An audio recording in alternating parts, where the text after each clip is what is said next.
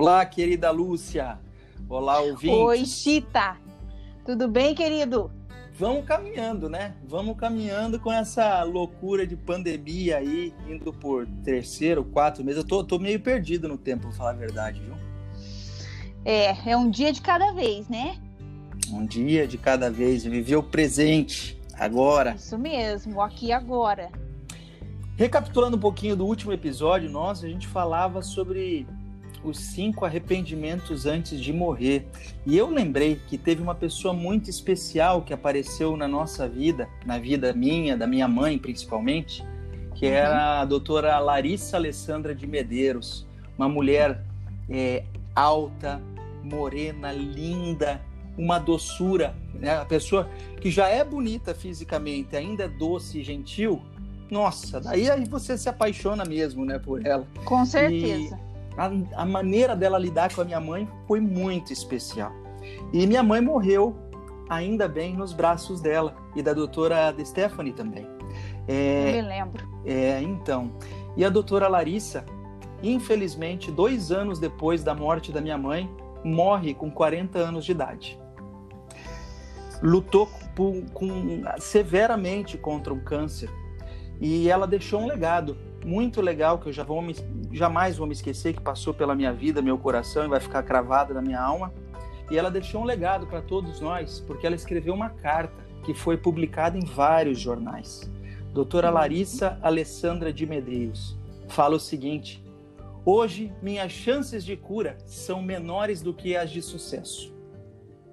Quero e vou vencer com a ajuda de Deus e Nossa Senhora, sem estatística dos homens mas queria com muito carinho que se lembrem das coisas que eu estou aprendendo. Olha o que ela fala, Lúcia. Hoje, ter um, dois, cinco ou vinte milhões num banco, ter um bilhete de viagem maravilhosa, um vestido lindo ou poder ir em restaurantes incríveis, um bom vinho, um doce delicioso, nada, nada disso eu poderia usufruir, eu poderia usufruir agora não mudaria mais minhas chances e acessos a remédios, não teria pique e disposição para viajar, não posso beber, comer muitos, muitos doces. E não tenho ânimo físico para usar um lindo vestido com alegria. Vaidade de crescer cientificamente, ganhar algo na profissão, prestígio, nada fica. Perdi tanto tempo com isso, fui tão tola em vários aspectos só o carinho dos amigos, colegas e pacientes que o trabalho trouxe. E aí ela tece vários comentários.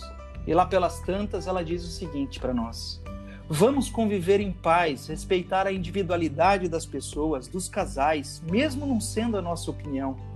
Vamos celebrar a vida, ter prazer nos encontros, evitar brigas ou assuntos pesados, Queria que todos que puderem começassem a passear, viajar, praticar a leveza no dia a dia.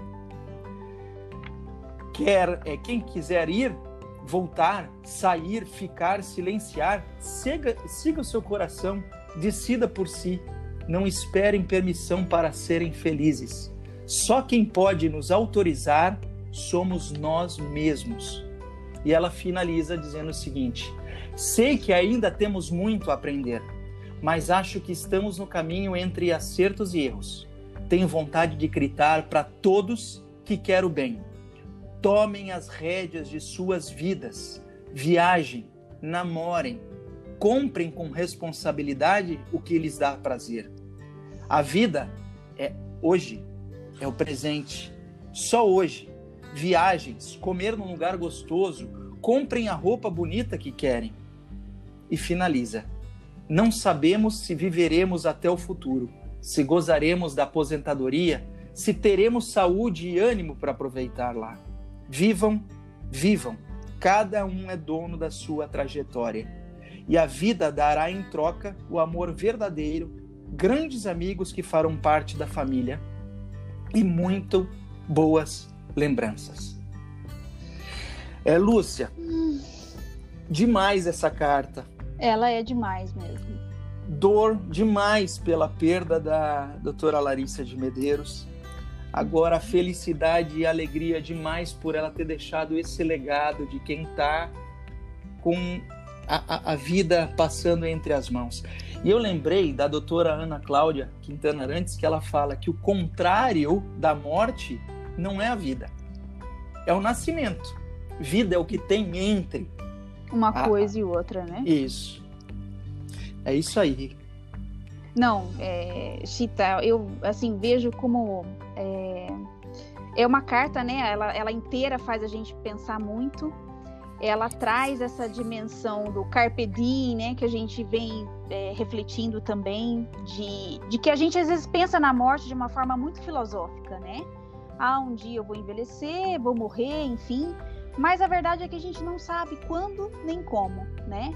E mais do que esse aproveitar o tempo presente, a gente vai falar disso, né, hoje, que é super importante, é, é, de novo a dimensão do propósito, né? Ela foi uma médica, ela, enfim, cumpriu o propósito de vida dela, o chamado dela aqui, né? E, e deixa parte muito nova, né?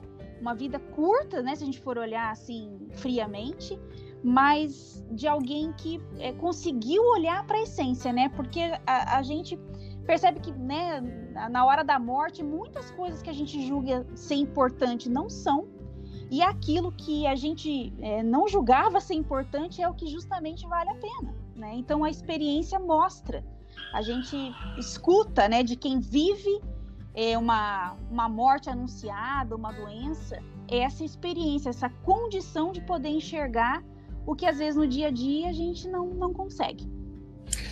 É, e essas pessoas muito sensíveis, como a doutora Larissa, como a doutora Ana Cláudia Quintana Arantes, acabam por humanizar toda essa experiência do morrer.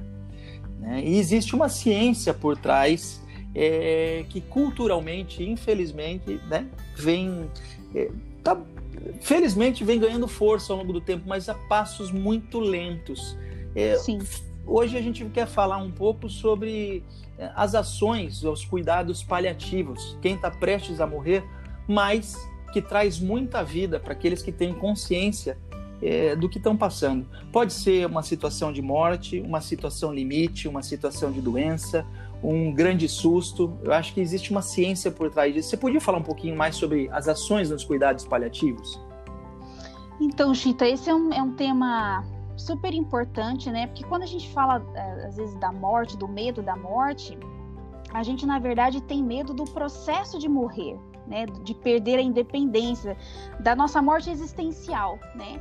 E o cuidado paliativo, ele vem justamente, é, ele, assim, tem a intenção de suportar, principalmente quem tem uma morte anunciada, né? Como eu acabei de falar, nem sempre a, a gente vai ter essa condição de se dar conta de que a morte está próxima, né? Isso não sei se é, acho que é até privilégio de poucos, podemos dizer assim.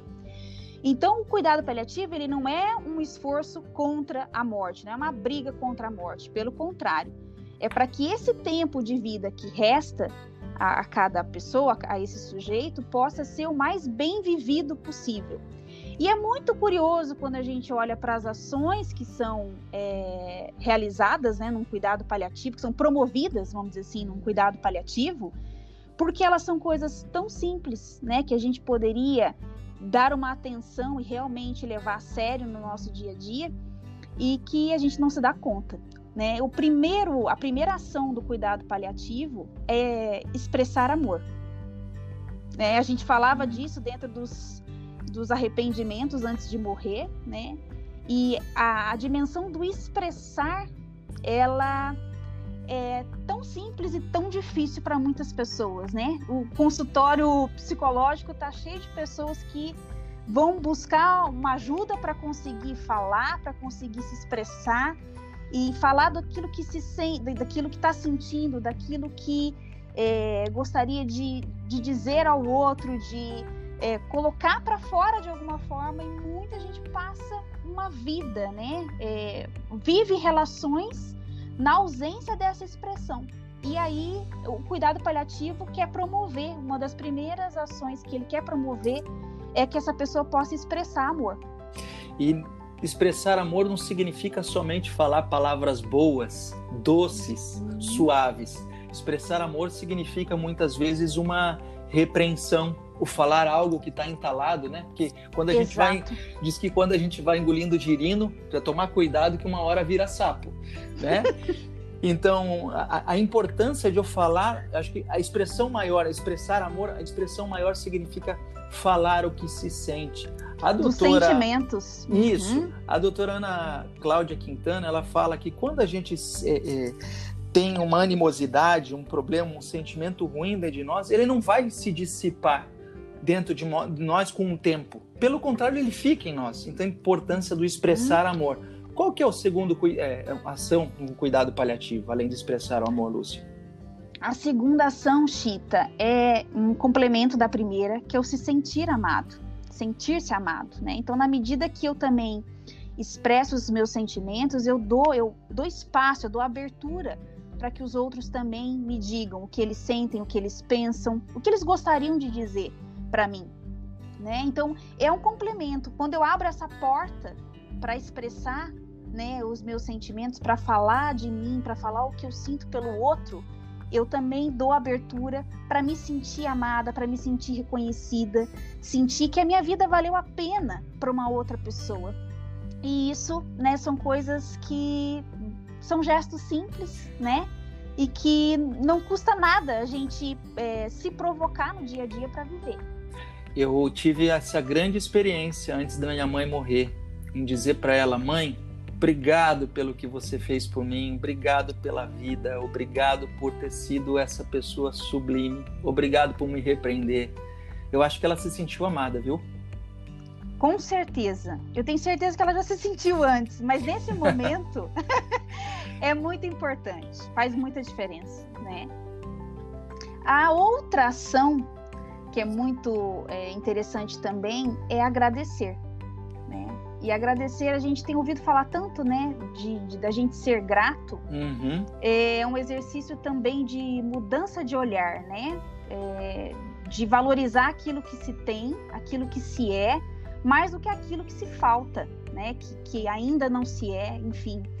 É, esse exercício de gratidão também faz parte da expressão dos sentimentos, do, dos afetos, e ele é transformador, né? Quando eu, quando eu tomo consciência daquilo que já é me dado, que eu já tenho, né? E consigo expressar essa gratidão às situações, às pessoas, enfim, é, isso é realmente transformador. Isso realmente pode é, mudar o nosso, o nosso olhar, a nossa forma de, de assimilar, né? A vida. Então, então é uma ação importantíssima. Então eu expresso amor, eu sinto amado. Me sinto amado, agradeço e depois. Essa também é uma parte é, muito profunda que é o perdoar, né? É o perdoar e eu já vou trazer o, o outro que é o se sentir perdoado ou ser perdoado, né? Essa dimensão do perdão, assim como a da, a da expressão, né? É, a gente acompanha assim situações de, de pessoas dentro da família, né? Que passam anos, uma vida sem se falar, né, por conta de uma briga, por conta de um desentendimento, uma, uma situação que gerou um desconforto, uma frase maldita, né, mal colocada, e aquilo se estende para o resto da vida. Então, estou falando aqui citando uma situação, mas são inúmeras situações, uhum. né, na, das nossas relações em que a gente precisa perdoar, a gente precisa se perdoar e perdoar o outro. E, e não é esquecer, né? A gente acha que o perdão tem a ver com esquecimento. Quando eu perdoo, eu não esqueço, né? Mas eu libero dentro de mim e libero o outro para viver a minha vida, para né, é, me desconectar daquele peso, né? Não preciso carregar aquele peso. Então, o exercício do perdão ele é muito profundo, né? Até espiritualmente falando, e ele é vital vital, principalmente num momento como esse. Tem uma entrevista com o Bial, naquele programa do Bial, da, da, na Globoplay, ele acabou de fazer uma entrevista com os dois músicos é, daquela banda Raimundos. Eu não lembro o nome dos dois, mas os dois estavam brigados há 20 anos. Um se tornou é, evangélico e foi cuidar da vida gospel dele com música, e o outro continua no Raimundos. Uhum. É, e o que foi. Eles tinham uma relação muito ruim entre eles. Aí um deles falava assim: Eu não, eu não fiquei buscando nesses 20 anos é, receber o perdão de alguém. Eu não carreguei isso. Mas o momento em que eu fui perdoado ou que me pediram desculpas, saiu um peso dentro de mim. Com certeza. Como deve ser nocivo organicamente isso, hein? O, Sim. Segurar uma culpa. Resolva. Exato. Resolva. Exato. E o último. E o último é, é, é, vai lá, resgata. Expressar amor, sentir-se amado, agradecer, perdoar, ser perdoado e o último passo é é finalmente dizer tchau. Né? É finalmente a despedida, né? O poder se despedir, poder fechar, né? Esse ciclo, esse momento. Então você veja que interessante, né? É, como você falou, é uma área que está crescendo bastante, ainda é muito é, principiante ainda, né?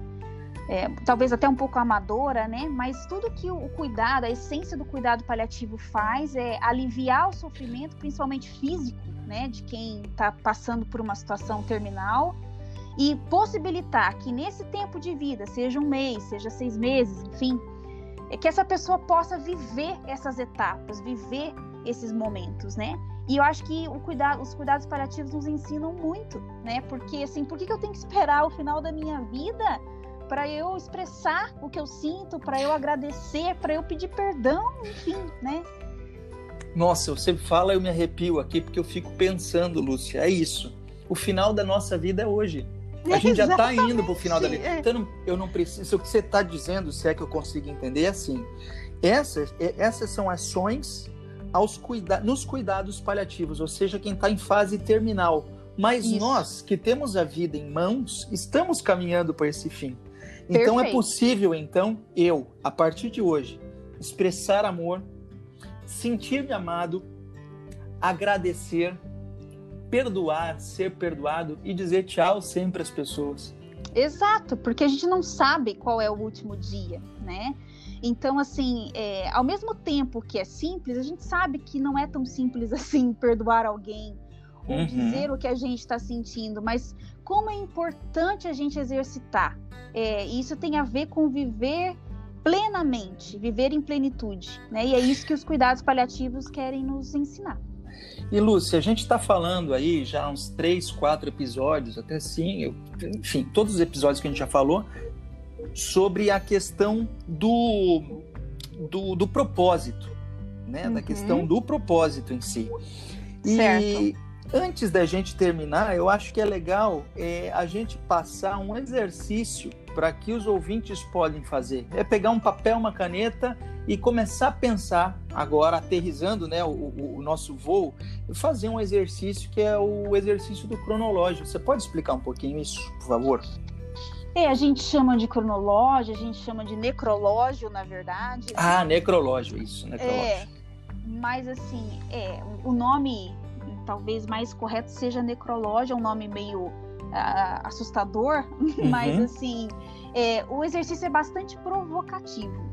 E ele quer, na verdade, é, ele quer, na verdade, nos, nos provocar, nos ajudar a pensar é, no nosso projeto de vida. Uhum. Ele quer, na verdade, nos colocar, nos projetar para o nosso horizonte, né, o nosso, o nosso ideal de vida, para que a partir desse ideal eu possa é, fazer o meu caminho, fazer é, pensar ou projetar literalmente a minha vida, que é o exercício que a gente quer propor como um todo, né? Tá, então a pessoa pega um papel e uma caneta, um papel de pão, um papel, sei lá, qualquer um e uma caneta. E, e o que, que ele deve fazer, Lúcia? Chita, eu vou pedir para você, você tá com, as, com, a, com a orientação do exercício aí? Sim, sim. O, na verdade, esse exercício pra... também a gente chama de epitáfio, né? Que é, inscri... é uma inscri... inscrição em cima do túmulo. É a gente é. imaginar que é, o nosso velório, o nosso fim chegou. Isso aí. E nesse exercício a gente vai se imaginar uma pessoa, uma terceira pessoa falando da gente. Perfeito. Né? Uma Esse segunda, é um detalhe, terceira pessoa Isso. Esse é um detalhe, mas ele é bem importante. Eu não vou escrever o meu necrológio na primeira pessoa. Eu vou escrever na terceira pessoa porque ele vai falar da, da percepção que os outros tiveram sobre a minha vida. Né? Do que eu fui, do que eu fiz, do que eu realizei. Isso é o mais importante. Então, dá, dá um exemplo. Se você fosse fazer o seu agora. Então, então imagina que você morreu. Né? Você vai imaginar que você morreu. Seus familiares, seus amigos vão se reunir para relembrar você e a sua vida. E uma pessoa que te conhece em profundidade vai falar sobre a sua vida. Vai, né, preparou um texto para falar sobre a sua vida, sobre as suas conquistas, sobre seus valores, ideais, sentimentos, sonhos, metas, enfim, quem foi uhum. você. Então esse é o texto que você vai escrever. Você vai descrever a síntese, as sínteses mais marcantes do seu ser e da sua trajetória. E você vai procurar destacar nesse texto as suas uhum. qualidades e as suas virtudes. Né? Então, é, na verdade, o exercício é um momento que, que é aquele que, no qual a gente já cumpriu a nossa missão de vida. Quando a gente Perfeito. considera que é uma pessoa realizada. Perfeito. É isso. Né? Você vai, vai se projetar como se tudo que você tivesse pensado, sonhado, projetado para sua vida tivesse dado é, é, relativamente certo, digamos assim. Você alcançou o seu propósito, você realizou aquilo para o qual você entende que você nasceu para, né? Legal. Então você vai escrever, você vai escrever quem foi você, quais eram as suas características mais marcantes, as obras que você realizou, se você construiu uma família, como você exerceu sua profissão, enfim, tudo aquilo que, que é valoroso para você, você vai colocar. E é no, no, na terceira pessoa porque é alguém falando de você, alguém que tem a imagem de quem você foi. Inclusive, ela pode colocar nesse exercício coisas que não aconteceram agora, mas que ele deseja que aconteça, né? Sim, exatamente. Pode ser que agora você não enxergue como isso poderia acontecer, mas não tem problema, porque no seu cronológio, nesse epitáfio, vamos dizer assim, você uhum. conseguiu realizar tudo que você gostaria, tudo que, né, que, se, que você considera importante para você.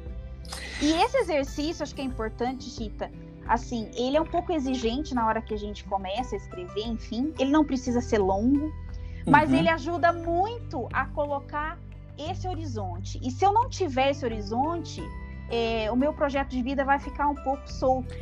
Então, Chita, é, por que, que esse exercício é importante? Porque justamente ele nos projeta para o nosso horizonte, para o nosso ideal de vida. Ele nos ajuda a, a, trazer essa visão de plenitude da nossa vida, das nossas realizações, do nosso propósito, e ele vai iluminar o nosso projeto de vida. Né? Quando eu não faço essa projeção, esse exercício, o nosso projeto de vida pode ficar um pouco solto. Né? Então, para a continuidade né, desses exercícios que a gente quer propor, de, de ajudar é, as pessoas realmente a escrever, enfim, é, vai ajudar bastante, tá bom? Pois, pois bem, tá ótimo, ótimo. E aí fica a dica de escutarem os próximos episódios, porque a gente vai dizer como a pessoa escreve o seu propósito a partir desse epitáfio ou ao menos Perfeito. como ilumina o seu propósito a partir desse epitáfio.